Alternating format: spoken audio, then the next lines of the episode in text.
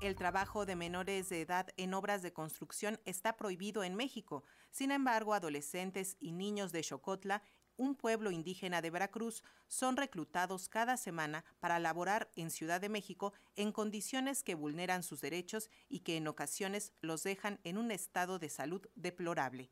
Esta situación ha sido revelada por Rodrigo Soberanes y Lev García del Centro de Investigación Periodística en Veracruz, La Marea, a través de su trabajo Ustedes en Ginebra, nosotros en Chocotla, el trabajo infantil de los chalancitos. Y esta tarde hacemos contacto vía plataforma digital con uno de sus autores, Rodrigo Soberanes, a quien le agradecemos esta entrevista para las audiencias de Radio Educación. Buenas tardes, Rodrigo. Buenas tardes, buenas tardes, ¿cómo están? Un gusto estar aquí con ustedes. Gracias, pues queremos que nos platiques cuál es la situación respecto al trabajo infantil allá en Xocotla, Veracruz, y cómo fue que decidieron darlo a conocer periodísticamente. Bueno, la situación, este, entiendo que ya tiene eh, fácil más de, de 15 años. Este, estoy eh, como siendo, siendo prudente. Eh, es una situación que se, que se vive allá, pues bueno, como se describe en el reportaje, ¿no? Es un pueblo que, que vive básicamente de la mano de obra de sus menores de edad, principalmente, que se van a trabajar a obras de construcción a la Ciudad de México.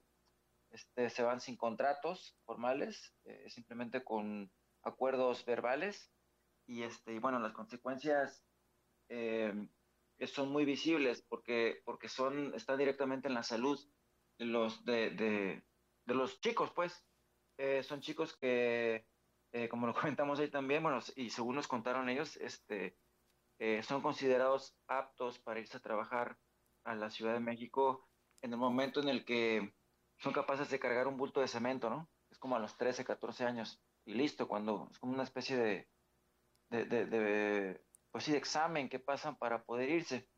Em, este tema, este, dimos con él eh, porque supimos de que, de que había un problema fuerte de adicciones a los inhalantes en ese pueblo. Entonces fuimos a ver qué pasaba.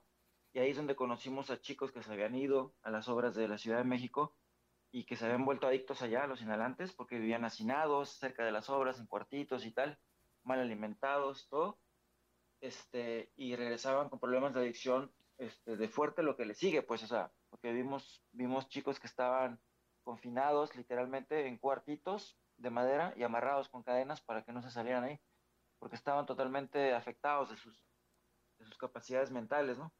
Este, es un lugar muy frío, este, vivían desnudos porque no, o sea, les, les ponían cobijita, ropa y se la quitaban, ¿no? Era como un estado eh, bastante deplorable. Entonces, así fue como quisimos averiguar por qué estaban así, o sea, cuál era el origen de, la historia de estos chicos y, tratando de reconstruir qué pasó con ellos fue que, que dimos precisamente con ese tema del, del trabajo infantil en la Ciudad de México. Así es, Rodrigo. Y hay algo muy interesante en este reportaje y es que para que exista una forma tan estructurada de ofrecer pues estas ofertas laborales cada semana con un altavoz eh, para traer a los muchachos desde su lugar de origen hasta la Ciudad de México y de aquí que alguien vaya por ellos, los lleve a los lugares donde van a trabajar sin contrato y explotados, hay muchas autoridades involucradas en esto, desde municipales, estatales y tal vez algunas aquí en la ciudad. Eh, ¿No es así? ¿Qué es lo que han encontrado al respecto? Sí, justo eh, dijiste la palabra exacta, es una estructura. Es una estructura ilegal. Entonces, este, porque bueno, como se dice, de hecho se llama ustedes en Ginebra, nosotros en Chocotla, porque justo en, junio de 2015, este, el, el, gobierno de México participó en una reunión sobre el tema ahí en Ginebra, en donde anunció que, que un día después iba a publicar un decreto en donde se prohibía el trabajo infantil y se hacía énfasis en 12 actividades. Una de ellas, la construcción.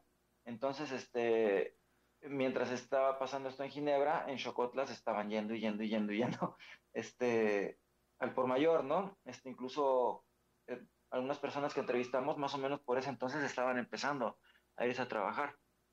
Eh, y es una estructura, como, dices, porque hay una, una organización para llegar con el vocero, de, eh, ofrecer, o sea, eh, dar la oferta de trabajo, bajarlos de, la sierra, llevarlos a un punto de encuentro, a una gasolinera que está en una carretera, subirlos a, eh, unos autobuses controlados por por lo menos una empresa fue la que yo supe, este, llevarlos a la Ciudad de México, que los reciban ahí, que los canalicen a las obras y a los cuartitos, todos. Es como, este, y bueno, en ese, en ese, en todo este, en, todo este esquema, todo el funcionamiento de este esquema, pues sí, pues todo sucede este, bajo la mirada de todas estas autoridades que, que mencionaste, incluyendo también, por supuesto, la, la, federal, ¿no? Que fue la que legisló al respecto y ratificó con, eh, eh, tratados a nivel internacional.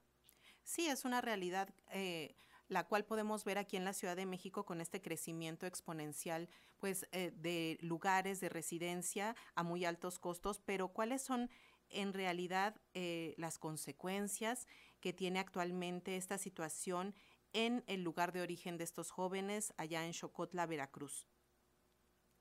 Claro, es que es como, es como complejo porque por un lado eh, ves que hay casas construidas y como una cierta mejora aparente en la, en la calidad de vida del pueblo, porque pues las casas que antes eran de techo de lámina ahora ya tienen techo de cemento, ¿no? Pero el costo humano es este que comentaba, ¿no? De, de, que la juventud, o sea, hay generaciones perdidas en ese pueblito. Y es una realidad que es nada más un botón de muestra, porque pasa en Songolica, que también está más o menos en la misma región central de Veracruz. Eh, yo he visto que pasa en Chiapas, en, en, la estación de Metro Hidalgo, cuando llegan a la, en la madrugada, yo fui a ver eso, eh, para reportearlo, este, vi que, que, llegaban también de otros lugares, de otros estados, nada más de Veracruz. Entonces, este, la consecuencia concreta que yo vi en, en Xocotla, este municipio de Coscomatepec, es este, eh, pues generaciones perdidas de, de, chavitos. Hay, hay, por ejemplo, eh, venta o tráfico de inhalantes porque se traen de regreso cuando, cuando vienen de visita a, a, a su casa, pues, este, que llegan como cada mes más o menos, llegan con, con este, botes de, de, pegamento, pues, y, y, de inhalantes y de pinturas de uña para venderlos ahí en el pueblo y, y lo que hacen los, los chicos, pues, este, es eh, irse a fiestas e inhalar. Entonces, este, de hecho, estaba prohibida la venta de pinturas de uñas, ¿no? Las, las, otra, otra cosa que vimos ahí muy llamativa es que las niñas no tenían como pintarse las uñas, por ejemplo, ¿no? Bueno, ¿por qué? Porque está prohibido. ¿Por qué? Porque que los usan para inhalar, ¿no? La mayoría de los, de los niños y jóvenes. Entonces, este, esa es la consecuencia. Terrible, ¿no? Y el síndrome de abstinencia del que ya nos decías, pues están padeciendo muchos jovencitos. Por favor, invita a leer este trabajo, las audiencias, ¿dónde pueden encontrarlo? Eh, sí, en nuestra página web es eh, la-marea.mx. La-marea.mx y bueno, en nuestras redes sociales, está en Twitter, La Marea Veracruz. Ahí nos pueden eh, encontrar. Pues muchísimas gracias, Rodrigo Soberanes, autor con Lev García de Ustedes en Ginebra, nosotros en Chocotla, el trabajo infantil de los chalancitos, ampliamente recomendable para la lectura de nuestras audiencias. Muchas gracias a ustedes, que estén muy bien. Hasta pronto. Hasta pronto, hasta.